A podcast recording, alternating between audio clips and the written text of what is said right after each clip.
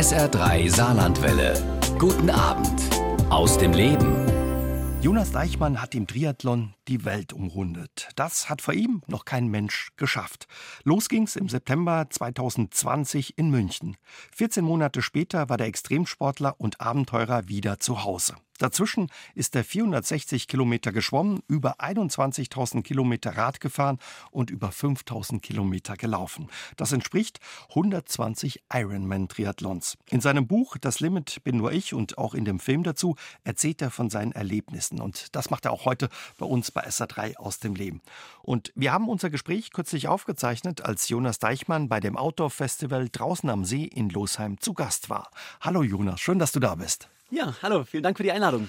Jonas, was für eine Frage kriegst du am häufigsten gestellt, ja, wenn es um diese Tour und dieses außergewöhnliche Abenteuer geht?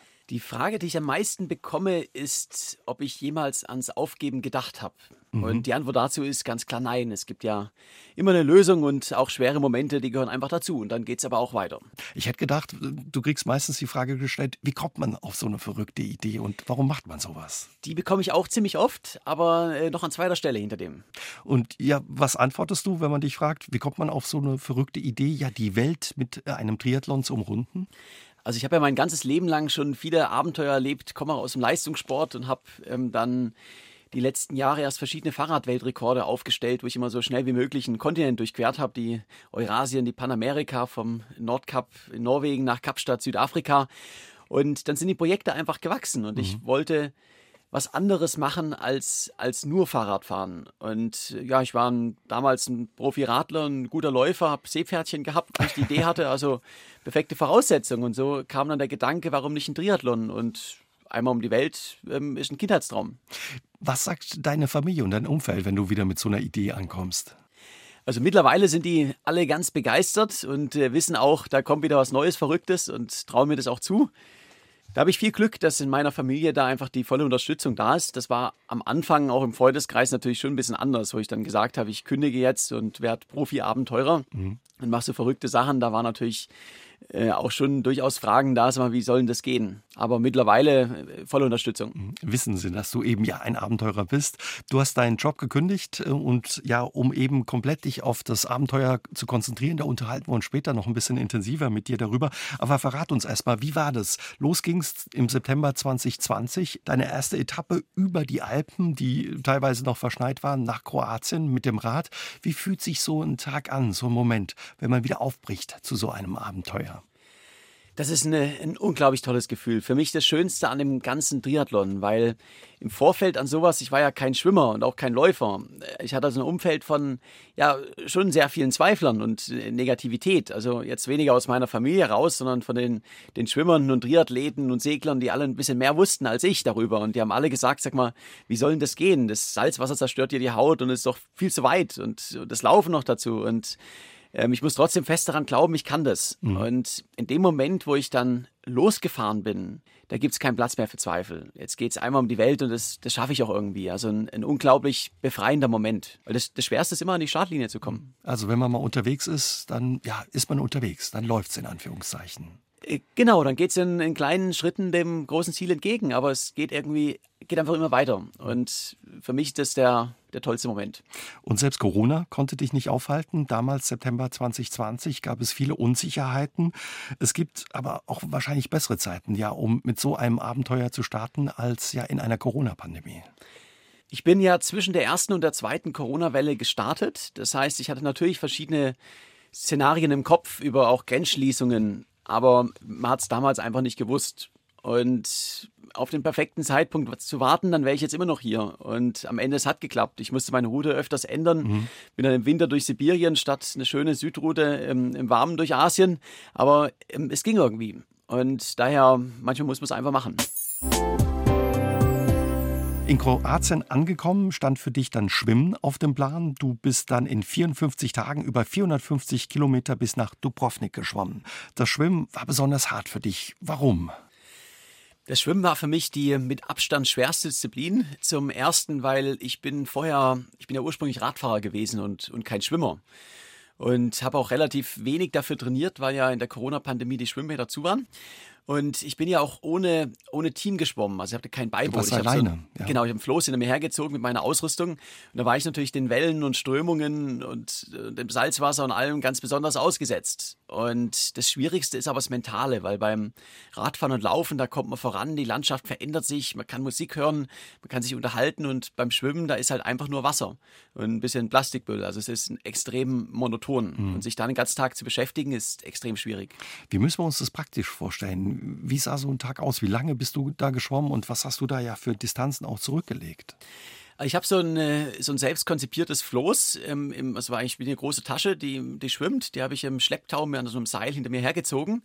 Da war meine Ausrüstung drin. Ich bin dann ja immer die Küste entlang geschwommen, bin abends irgendwo ans Ufer, habe dann da auf Felsen oder auf irgendeinem Strand äh, bivakiert. Im Freien? Im Freien. Ich hatte kein mhm. Zelt dabei, es war einfach kein Platz. Ich war extrem minimalistisch unterwegs. Ich habe sogar meine Zahnbürste in der Mitte durchgeschnitten, um einfach so die letzten Gramm zu sparen. Und ich bin dann jeden zweiten Tag irgendwo in eine Ortschaft, in einen Hafen geschwommen, bin da dann aus dem Wasser mit meinem Neoprenanzug und so meinem Floß unterm Arm und einer Tropfspur hinter mir in den Supermarkt einmal einkaufen und äh, wieder zurück ins Wasser. Und ich konnte dann auch im Wasser, so mit dem Auftrieb vom Neoprenanzug, auch festspannen und mhm. meine Schokoriegel essen. Oh und da war ich so ja, sieben, acht Stunden am Tag im Wasser und bin je nach Windrichtung und Strömung ja, so zwischen 10 und 13 Kilometer geschwommen. Manchmal musste ich einfach ein bisschen früher aus dem Wasser, weil einfach Wind aufkam. Mhm. Verrückt. Und wie haben die Leute reagiert? Ja, wenn da einer im Neoprenanzug aus dem Wasser kommt, ein Floß hinter sich herzieht und eine Wasserspur hinter, äh, hinterlässt? Ja, da waren schon extrem lustige Situationen. Zum einen, wenn ich da so einkaufen gegangen bin im Neoprenanzug, aber genauso auch, wenn ich da, da schwimmen war auf dem, auf dem Meer mit einem Floß hinten dran, weil das ist halt eine Disziplin, die, die es nicht.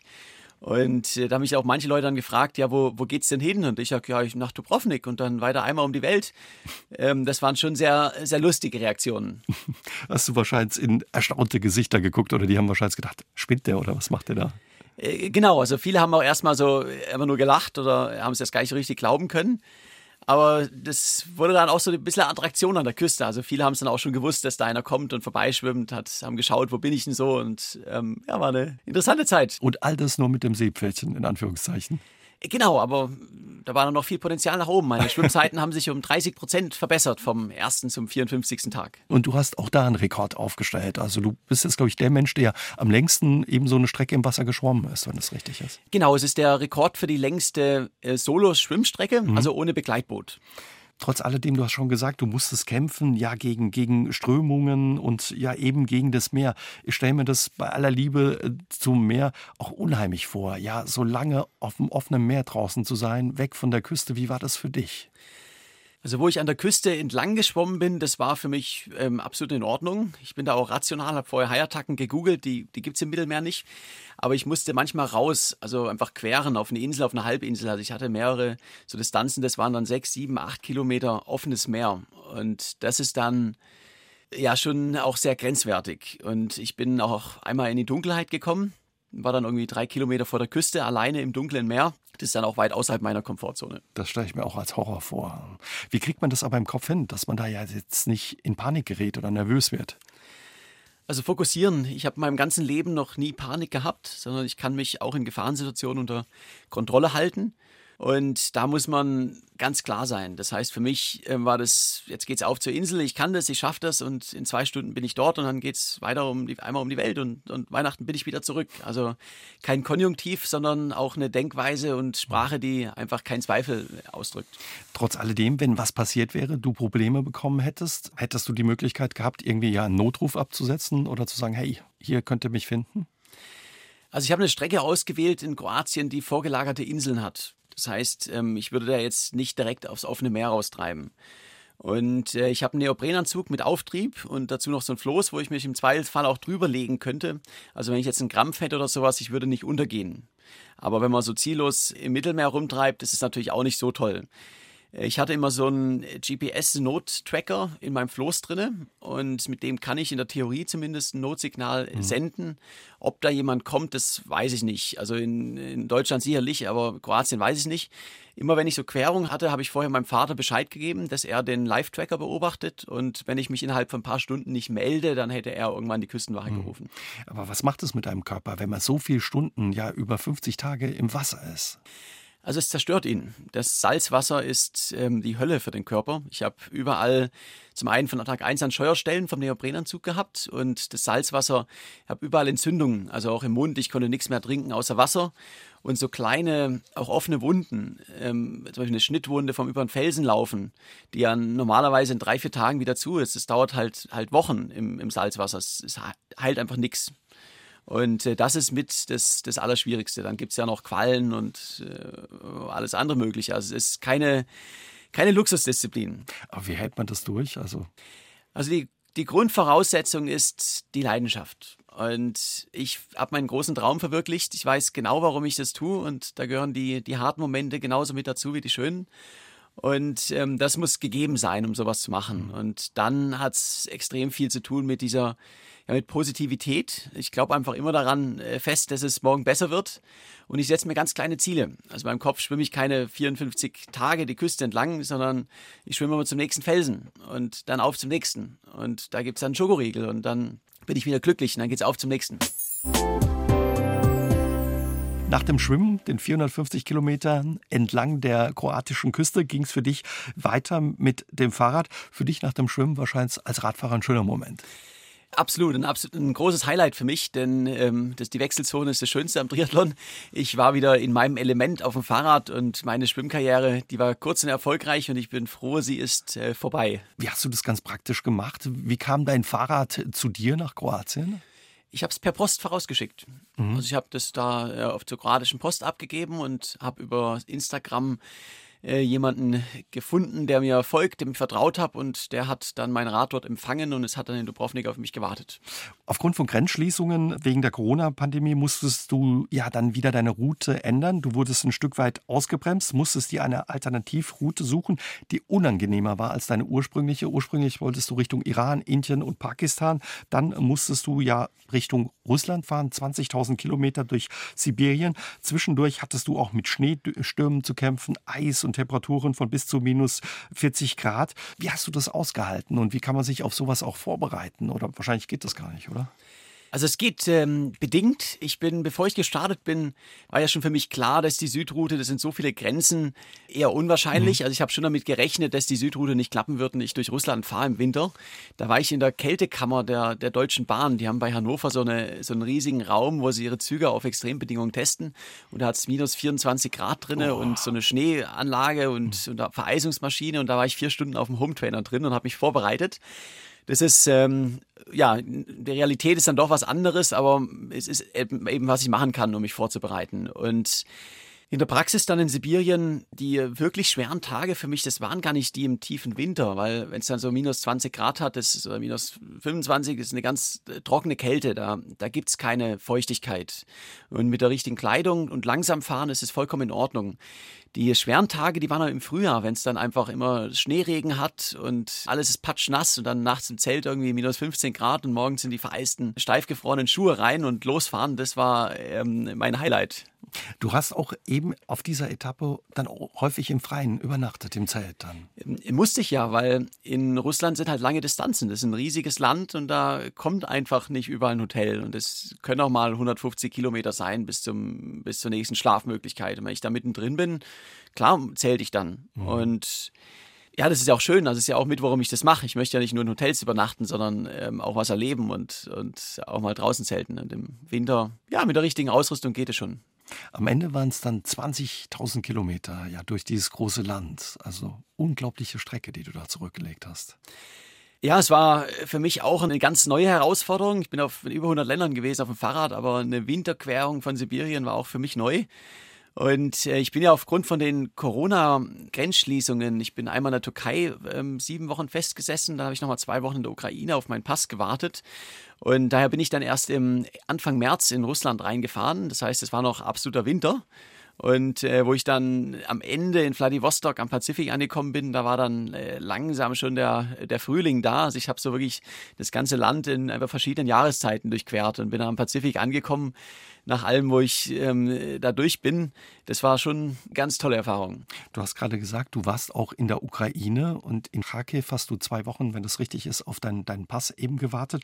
Wie geht es dir oder was geht dir durch den Kopf, wenn du heute die Bilder dieser zerstörten Stadt siehst und auch das Leid der Menschen? Das ist für mich absolut schockierend, weil ich habe ja in Kharkiv auf meinen Pass gewartet, war da zwei Wochen und mich hat jemand aufgenommen dort, wo ich dann wohnen konnte. Die lokale Rad-Community, die hat sich richtig gefreut, dass ich da war, mit mir Ausfahrten gemacht und mich zum Essen eingeladen. Also ganz tolle Leute.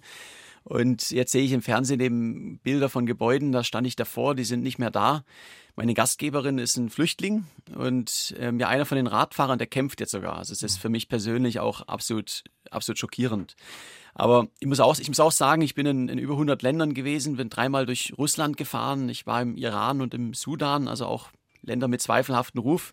Und ich muss ganz klar sagen, ich habe überall auf der Welt nette und freundliche Menschen ähm, getroffen. Also man darf auch Politik und die einfachen Menschen nicht, nicht miteinander verwechseln. Wie hast du Russland dann eben erlebt, wenn du so lange in dem Land unterwegs warst? Gab es da auch die Möglichkeit, in Kontakt zu kommen mit den Menschen, sich auszutauschen?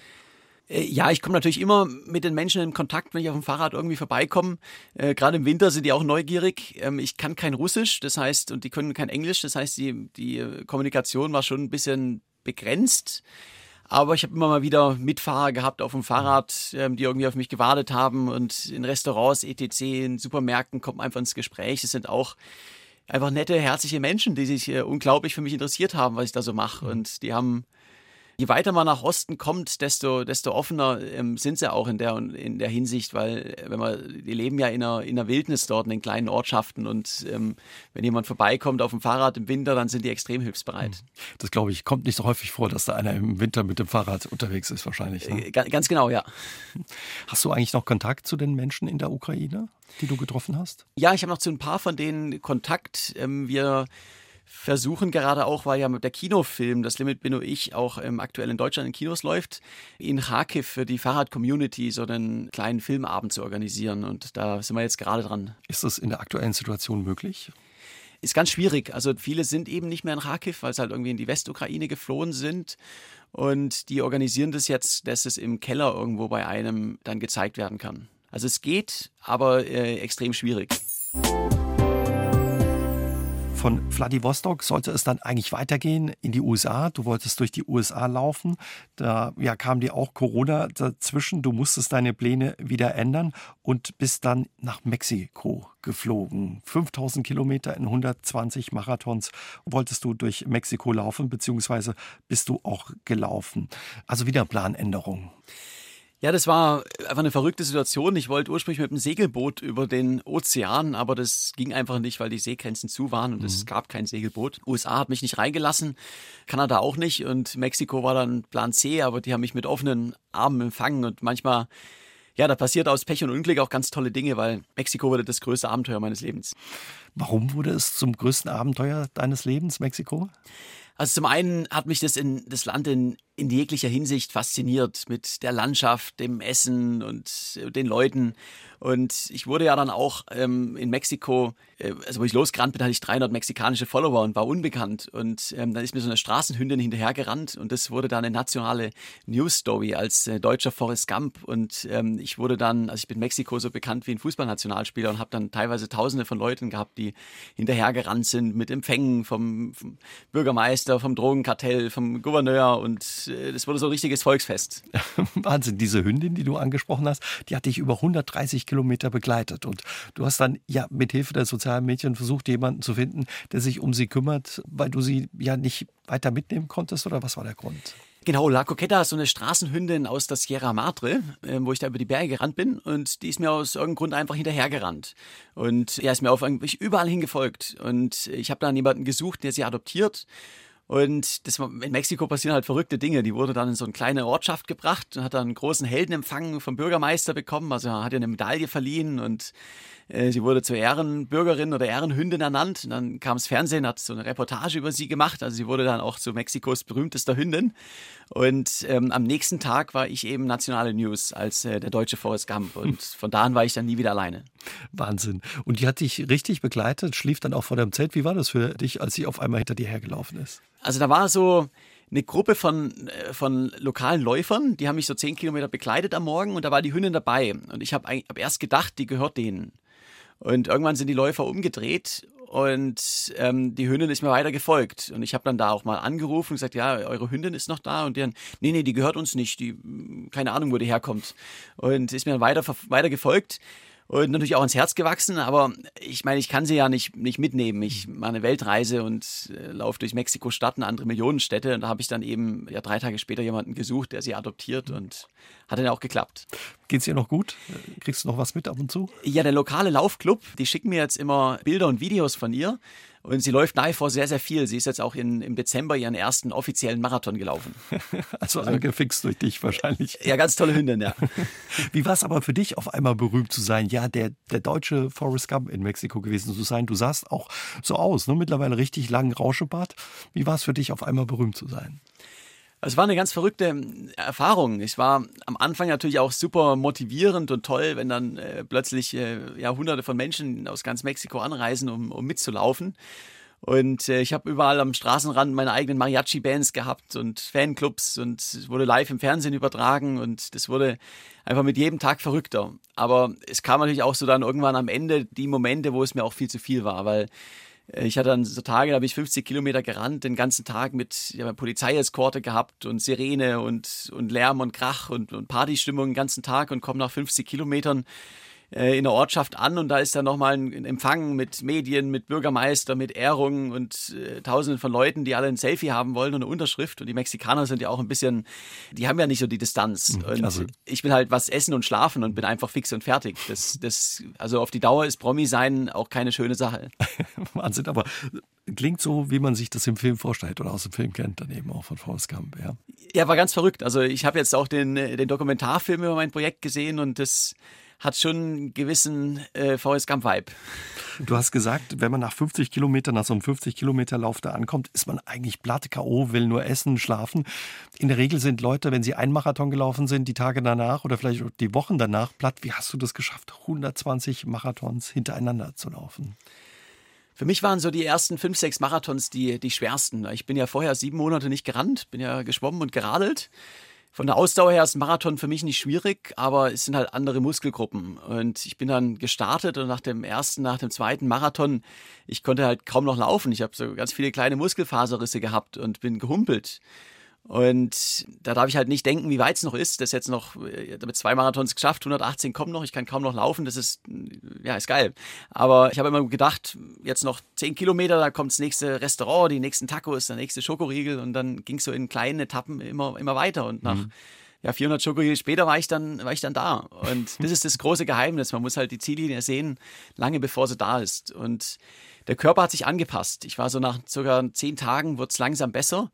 Und nach circa 20 Marathons war ich größtenteils schmerzfrei. Also der Körper kann sich anpassen, wenn man über diese erste harte Woche kommt. Das ist beruhigend, dass man nach 20 Marathons dann irgendwann mal schmerzfrei ist, zu hören. Trotz allem, gesund ist das wahrscheinlich nicht für den Körper, oder? Hattest du dann Probleme? Hast du heute Probleme mit Gelenken, Knien oder? Ich hatte einmal so nach circa 45 Marathons äh, für drei Tage im Sprunggelenk ein bisschen Schmerzen und habe dann so einen Erholungstag mit 35 Kilometern eingelegt und dann waren die, die Schmerzen weg und sind auch nicht wiedergekommen. Ich habe mich jetzt im, in Deutschland dann im Anschluss wieder von meinem meinem Physio, also meinem Cousin, der ist Physio, mal durchchecken lassen und mache auch an so einer Studie für die Charité äh, nämlich teil. Und nach jetzigem Stand habe ich keinerlei langfristige Schäden davongetragen. Daher ja, kann ich es auch nach wie vor weitermachen. Hm. Also bist du gesegnet von Natur aus offenbar. Ist sicherlich auch eine gute Ergonomie, ja, auf jeden Fall. Wenn wir nochmal über das Erlebte sprechen, was du in Mexiko erlebt hast. Mexiko ist ja auch kein ungefährliches Land. War es auch mal für dich brenzlig da? Also man hört ja immer wieder auch von Drogenkartellen und so. Ja, ich hatte einige Begegnungen auch mit den äh, Drogenkartellen. Ähm, die erste Situation, wo ich so ein bisschen gedacht habe, oh, das könnte jetzt heikel werden, das war in Baja California in der Wüste.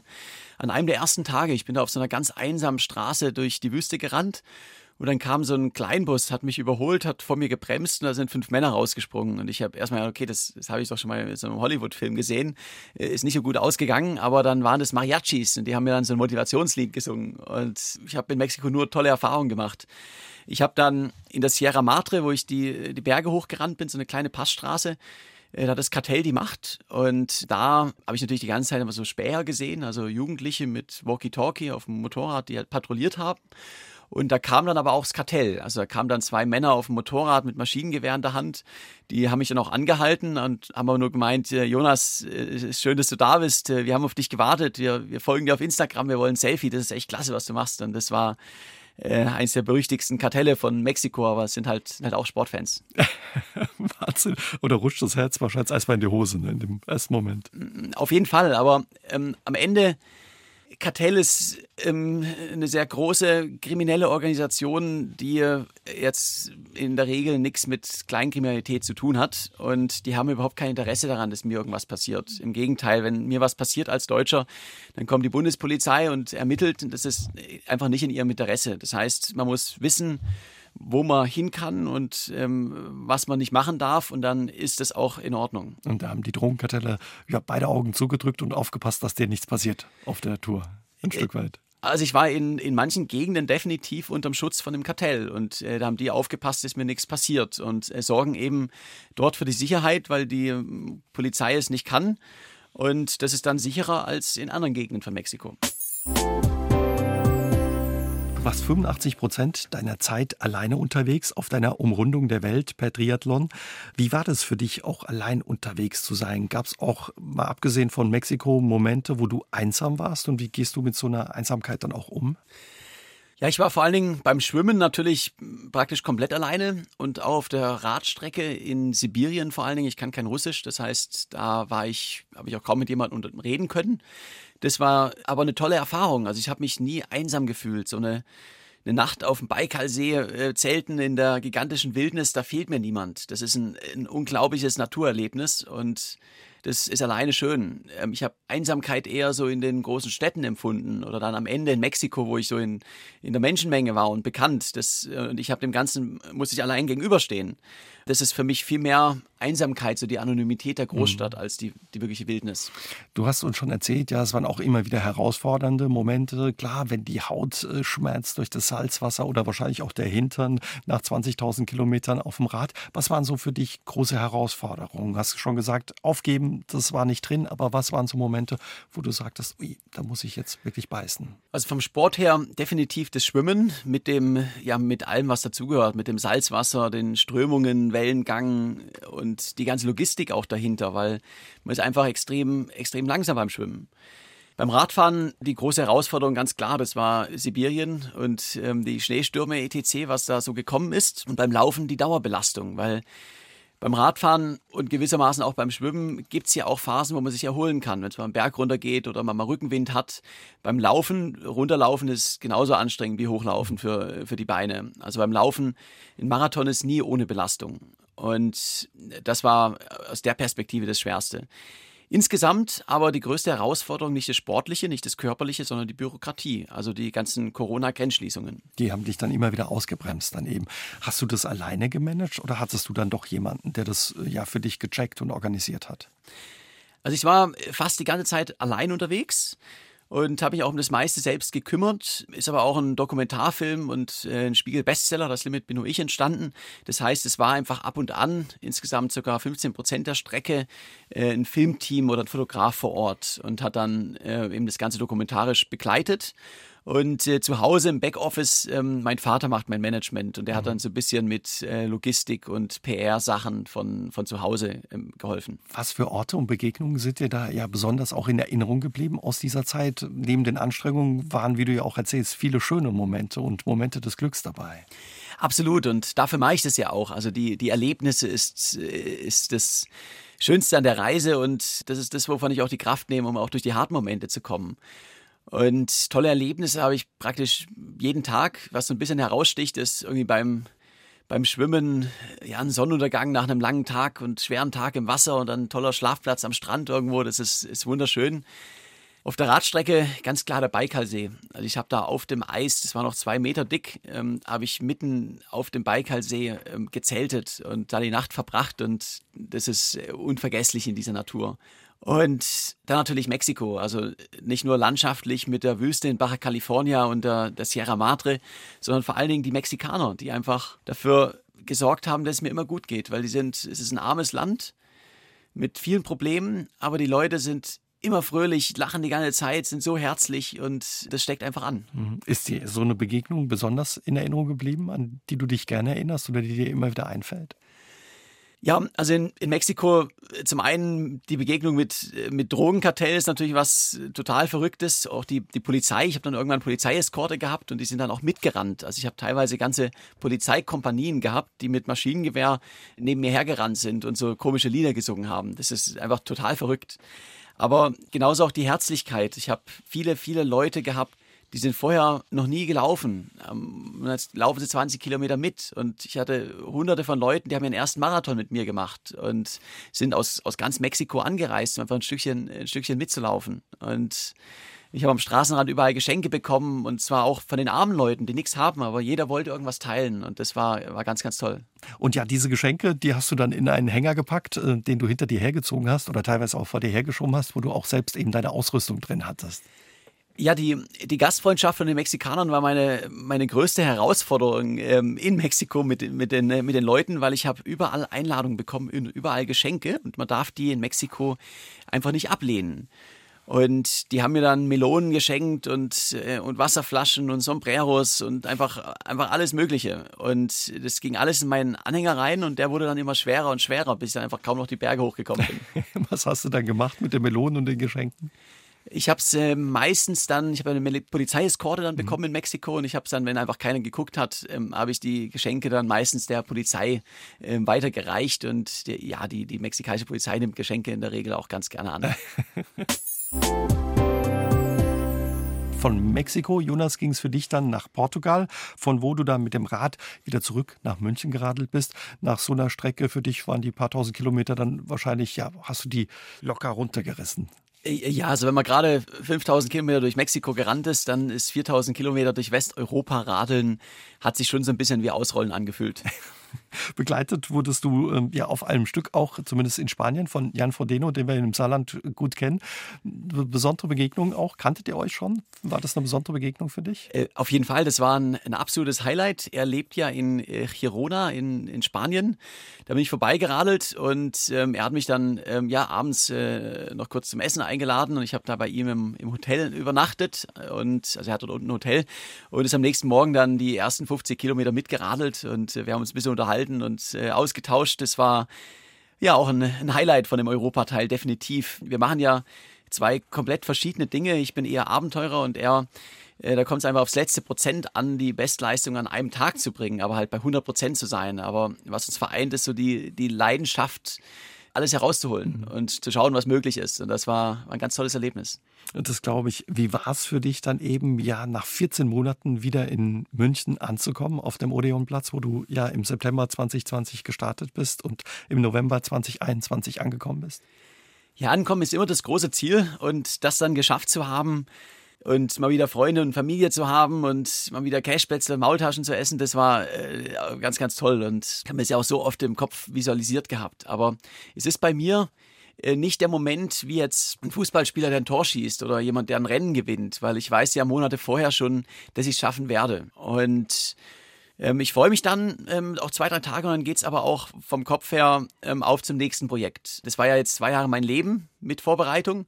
Und wenn es dann geschafft ist, dann ist natürlich auch die Frage, okay, was mache ich jetzt als nächstes? Das heißt, ich habe immer ein neues Projekt auch im Kopf. Mhm. Und für mich geht es eben auch nächstes Jahr wieder um die Welt. Mhm. Ist es auch wichtig, dass man schon eine Idee hat, was danach kommt, dass man nicht in ein Loch fällt nach so einer intensiven Zeit auch? Genau, also es ist ja, wenn dann mal die ersten, erste Freude und Mediensachen alles vorbei ist, dann kommt die Frage natürlich, was mache ich jetzt? Soll ich jetzt um mein Haus rumradeln? Und es gibt viele, viele Weltreisende oder auch Extremsportler, die so ein Riesenprojekt hatten, die dann hinterher auch Depressionen haben. Und das habe ich persönlich noch nie gehabt, aber ähm, ich habe immer auch immer was ein neues Ziel. Und ich habe ja viel Zeit zum Nachdenken auf so, wenn ich da allein unterwegs bin und komme dann mit vielen dummen Ideen unterwegs zurück und ähm, ja, und das ist jetzt aktuell von der Situation. Ich bin froh, ich muss jetzt morgen kein Marathon rennen, aber ich weiß genau, der Moment, wo es wieder so ein bisschen mhm. kitzelt, wo ich wieder bereit bin, der wird kommen. Und nächstes Jahr geht es wieder los und da, da freue ich mich schon drauf. Mhm.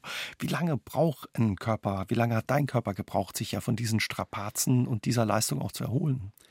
Also ich bin auch jetzt ein halbes Jahr, nachdem ich angekommen bin, noch nicht zu 100 Prozent regeneriert. Das heißt, ähm, so die, die Spritzigkeit, die Schnelligkeit, die fehlt mir bis heute. Und ich sage immer, man sollte mindestens so lange Pause machen, wie das Ganze gedauert hat. Und für mich ist dieses Jahr Erholung angesagt. Ich mache natürlich viel Sport. Ich muss auch, weil ich einfach ein sehr großes Herz und Lunge habe. Da geht es gar nichts zu machen, wäre auch gefährlich. und äh, mach's locker und irgendwann, ja, Ende des Jahres, Anfang nächsten Jahres geht's dann wieder los, ein bisschen intensiver zu trainieren und dann bin ich dann auch wieder bereit fürs nächste mhm. Projekt. Du hast uns schon erzählt, äh, du hast es gut weggesteckt, auch körperlich, auch wenn du ja jetzt noch am Regenerieren bist. Trotz alledem die Frage, ist es gesund sowas oder ist es nicht ungesund, auch den Körper vor solcher Herausforderung zu stellen? Also ich nehme tatsächlich auch aktuell an so einer Studie teil von der, von der, der Charité zum Thema Regeneration von, äh, also Langzeitregeneration von solchen Belastungen, weil es gibt keine Ergebnisse dazu.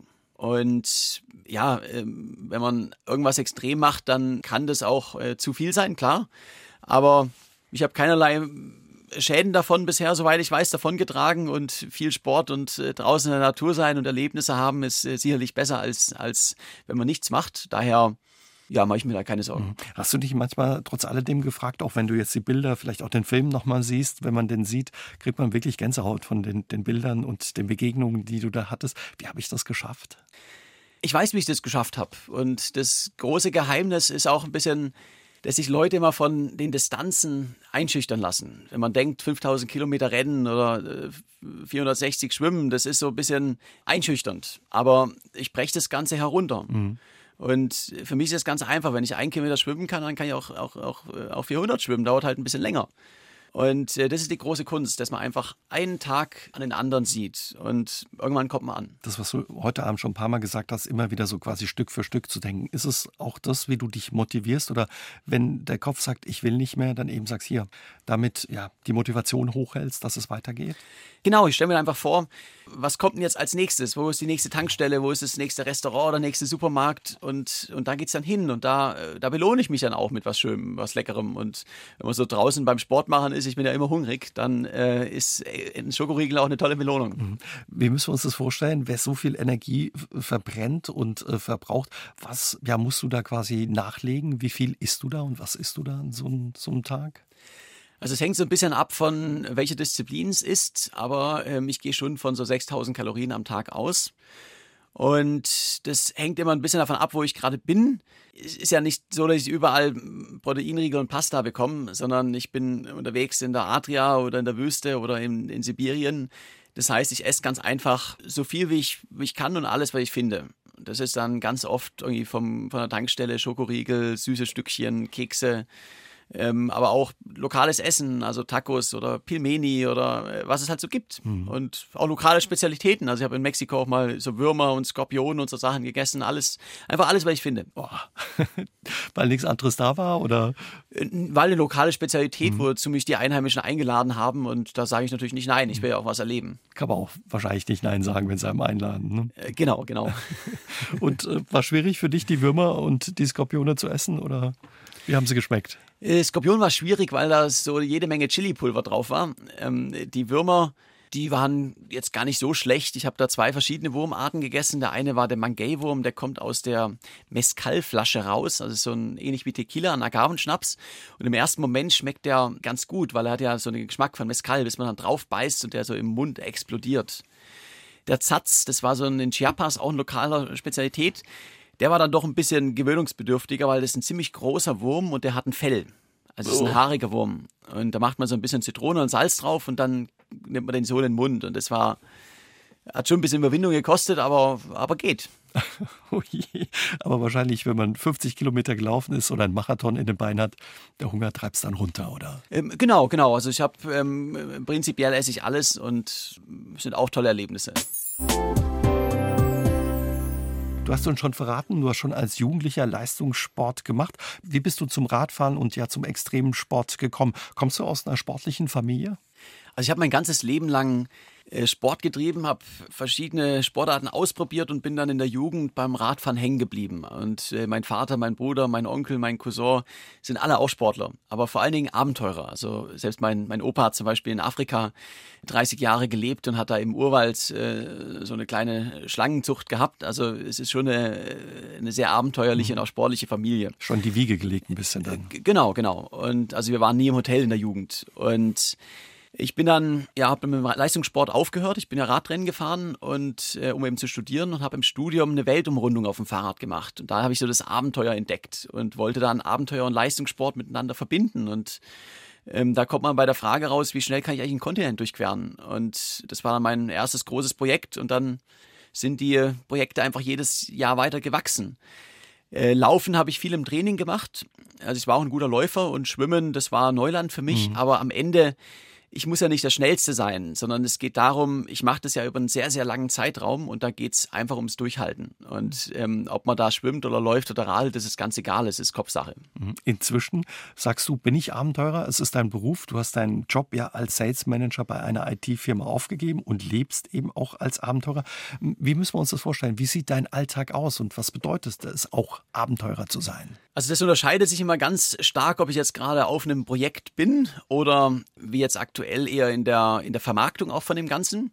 Wenn ich unterwegs bin, dann ist mein Alltag, ähm, ich mache meinen Sport, mein Abenteuer, mache noch ein bisschen Social Media nebenbei und, äh, und esse und trinke und schlaf. Also es ist ein sehr abwechslungsreicher Tag, aber auch, wo ich einfach viel draußen in der Natur bin. Und äh, jetzt aktuell ist ja meine Vortragsserie und eben ja Buch, Film, etc. Das heißt, ich bin jetzt doch in Europa unterwegs und ähm, habe ja auch eben dem, also mehr Business aktuell als Abenteuer, mhm. weil ich einfach nonstop von einem Vortrag zum nächsten gehe und mache dann zwischendrin eben so viel Sport, wie es irgendwie geht. Das heißt, ich habe einfach immer meine Laufschuhe dabei und gehe dann nach dem Vortrag noch eine Runde rennen und da muss man einfach so die Balance finden und mhm da kommt sicherlich in, in, ein paar Monaten auch wieder der Moment, wo es dann einfach aufgeht zum, äh, zum nächsten großen Projekt. Mhm. Du hast, kann man sagen, ja, dein, dein Hobby zum Beruf gemacht. Ist das gut, ja, wenn es nicht mehr so eine richtige Trennung gibt zwischen Job und Privatem oder ist das manchmal auch ja, anstrengend und eine Herausforderung? Also für mich ist das der, der schönste Beruf der Welt. Ich würde für nichts in der, in der Welt tauschen wollen. Und äh, klar ist es am Ende auch ein Beruf, äh, darf man niemals vergessen. Und da gehören auch Dinge dabei, ja, wo man dann eben nicht mehr nur Sport und Abenteuer draußen hat. Und äh, wenn ich einen schönen Zeltplatz irgendwo habe, dann muss ich jetzt noch ein Foto davon machen und das auch noch das posten. Das gehört dann ja auch dazu, ist auch Teil vom, vom Job. Und das Wichtigste ist für mich, dass man ähm, irgendwie die Balance findet und äh, auch mal Nein sagt. Also von den allerschönsten Momenten habe ich oft kein Foto, weil, weil ich einfach den Moment genießen will. Und das ist so gewissermaßen auch eine, eine Gefahr, wenn man Privates und wenn man seine Leidenschaft zum Beruf macht, also Privates und Berufliches eigentlich nicht mehr trennbar ist. Mhm dass man dann nonstop erreichbar ist und nonstop irgendwas machen möchte. Und äh, ich habe eben auch meine Tage, wo ich sage, äh, okay, jetzt ist mein Handy einfach aus und, äh, und ich bin, bin draußen und, und genieße das Abenteuer. Am Ende, ich bin auch langfristig mindestens sieben, acht Monate im Jahr unterwegs auf, auf Abenteuer. Ist eine tolle Work-Life-Balance, ein toller Job. Musstest du das erst lernen, zu sagen, ich schalte das Handy aus und genieße den Moment oder ist dir das schon immer gut gelungen? Ja, das war eine, auch eine sehr, sehr schwierige Phase in der Perspektive. Das ging ja bei mir los, vor allen Dingen in Mexiko, wo sich dann einfach alle meine Social-Media-Kanäle und, äh, und auch Medienanfragen und Vorträge und alles haben sich halt innerhalb von ein paar Wochen vervielfacht. Und äh, was ich vorher alles alleine ähm, abends nach dem, nach dem Laufen im Restaurant noch äh, kurz in einer Viertelstunde machen konnte mit Nachrichten beantworten und Social-Media-Post, das ging halt plötzlich nicht mehr. Und da zu lernen, auch Nein zu sagen mhm. und auch, ich muss nicht alles beantworten. Also wenn ich Nachrichten bekomme, wo ich merke, die Person hat sich, äh, hätte die Antwort auch einfach in zwei Minuten irgendwo anders finden können, aber hat sich die Mühe nicht gemacht, dann antworte ich auch nicht darauf. Also das zu lernen, dass man auch Nein sagt und nicht mehr alles machen kann, das war ein, ein, ein ja, ist auch ein Prozess, der dazugehört, den man aber auch machen muss, sonst geht es einfach nicht. Bleibt bei so einem Leben eigentlich Zeit für Familie und eine Partnerschaft oder ist das schwierig? Also ich habe eine sehr intensive Partnerschaft mit meinem Fahrrad ähm, und das ist auch, auch schön so.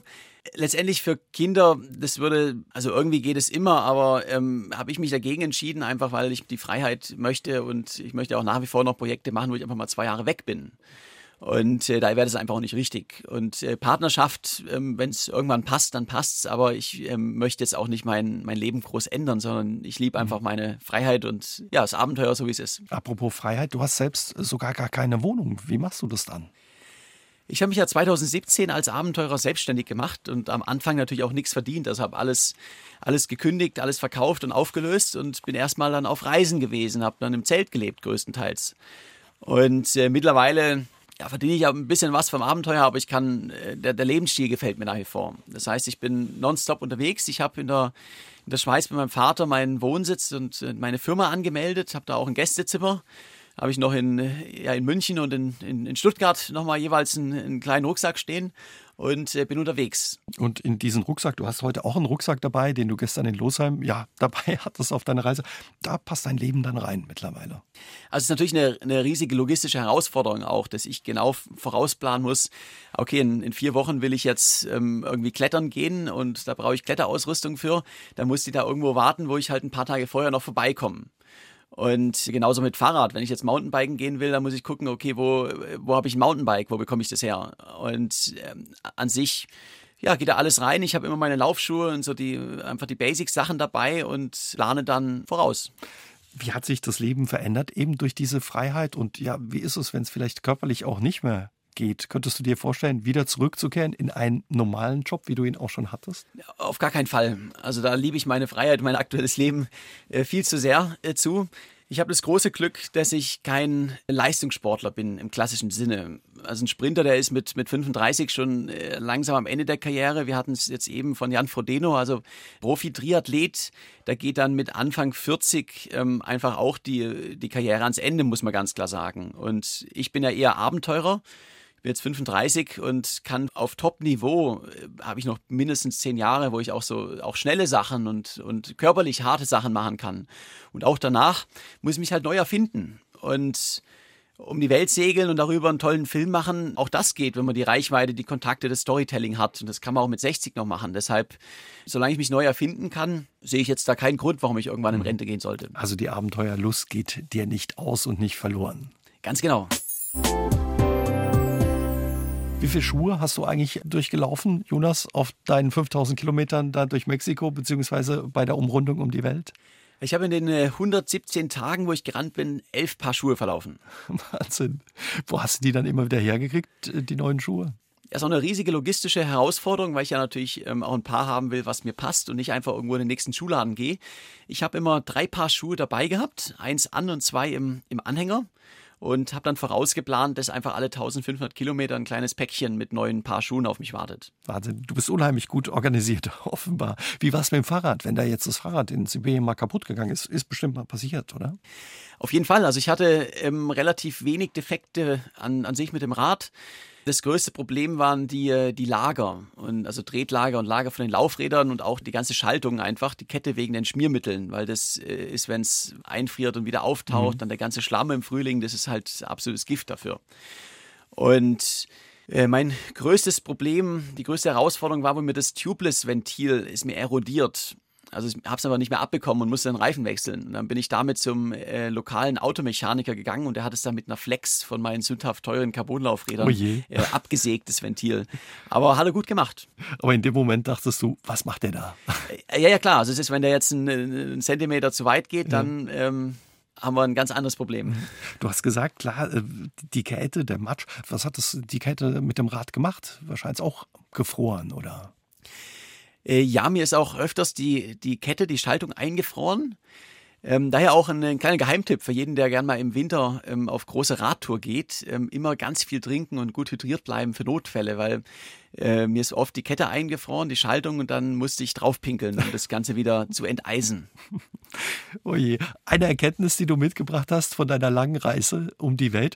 Was ja, hast du sonst für Erfahrungen bei deinem Triathlon um die Welt gemacht? Ähm, was hast du gelernt? Was würdest du sagen? Und wie hat, hat dich diese besondere Reise auch verändert? Also zum einen habe ich gelernt, dass die Großteil der Menschen unglaublich nett und freundlich und hilfsbereit sind, ganz egal, wo ich auf der Welt bin. Und ich, in vielen Ländern fährt man abends in ein Dorf rein und dann kommt schon irgendeiner und sagt, hey, hast du eigentlich schon einen Ort, wo du schlafen möchtest? Oder äh, was brauchst du?